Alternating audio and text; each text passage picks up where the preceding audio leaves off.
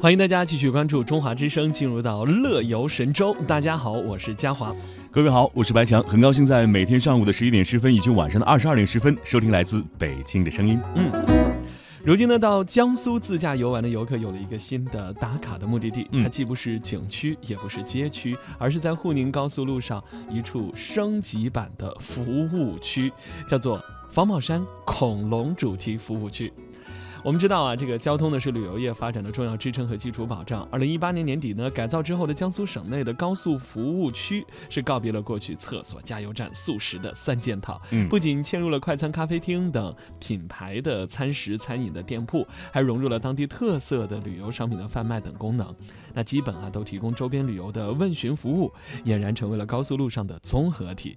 对此呢，江苏省交通运输厅高速公路管理相关负责人表示，高速公路服务区。也是对外展示江苏风貌的重要窗口。江苏鼓励更多的服务区向主题化、个性化发展，给游客带来更加丰富的江苏文化体验。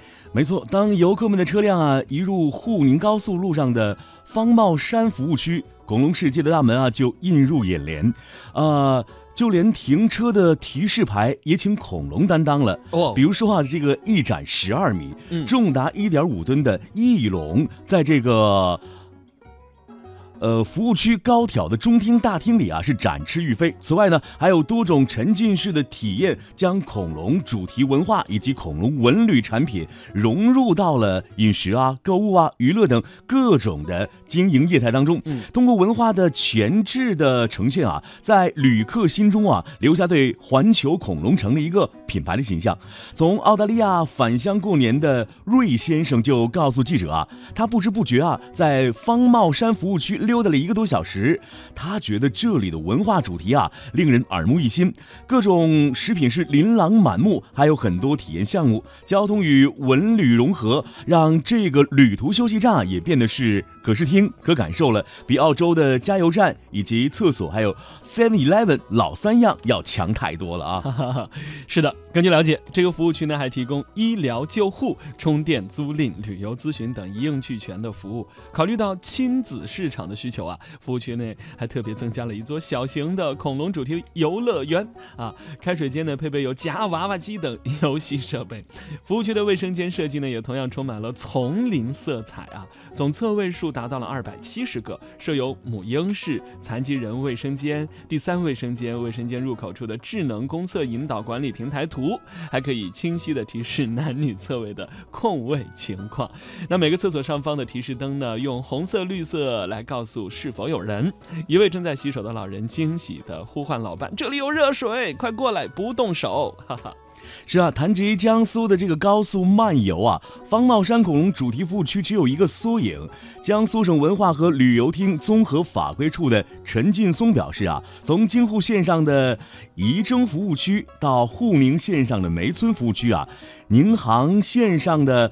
东庐山服务区，再到茂方山啊，旅游功能正在逐步深入啊。各个旅途当中，我们与交通部门啊共同商议策划，坚持多种经营，交通和旅游功能共享。同时啊，也强调因地制宜啊，切忌千篇一律。如像东庐的服务区，就结合了观景，增设了房车露营的功能。而未来啊，还将有阳澄湖的服务区、瘦西湖的服务区等与当地生态旅游资源紧密结合的样板陆续面世，让游客在江苏停下来再出发。好了，接下来的环节，让我们一同来介绍一下今天的乐游神州有哪些精彩的节目呈现给您呢？嗯，今天现在出发单元要带来记者亚平对于杨淑华导演的采访，说不尽的嘉陵江文旅发展新希望上集。在今天的微言微语当中呢，让我们一起来刷新今天的网络微博，一起来听一听大家都在说些什么。那如果还有时间的话呢，还会有更多精彩的节目呈现给您。好了，节目就为您介绍到这里，马上开始今天的乐游之旅吧。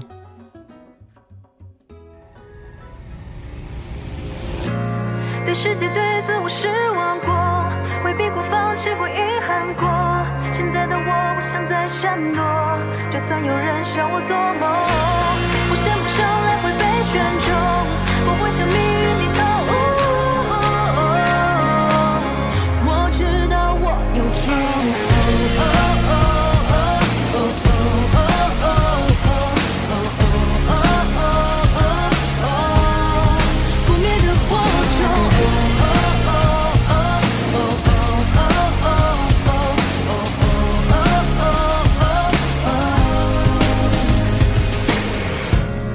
心底现在被触碰，还能有冲动？如果后悔未来，又要去怪谁？猜不透。就算没有成功，也好过面对到最后。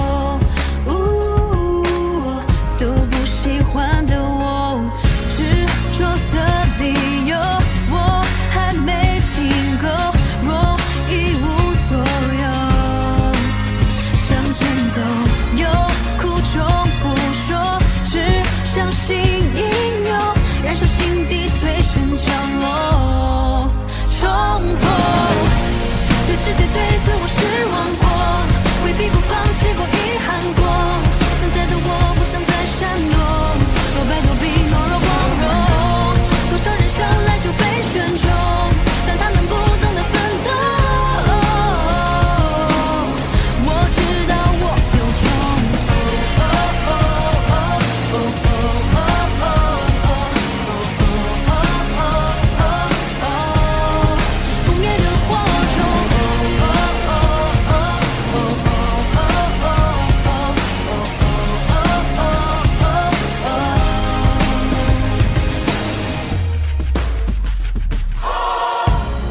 我心底现在被触碰，还能有冲动？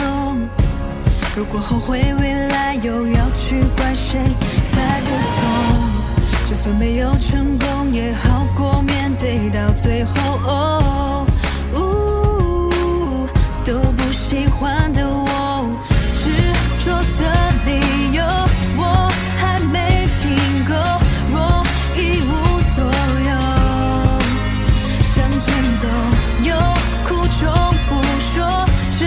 相信应有，燃烧心底最深角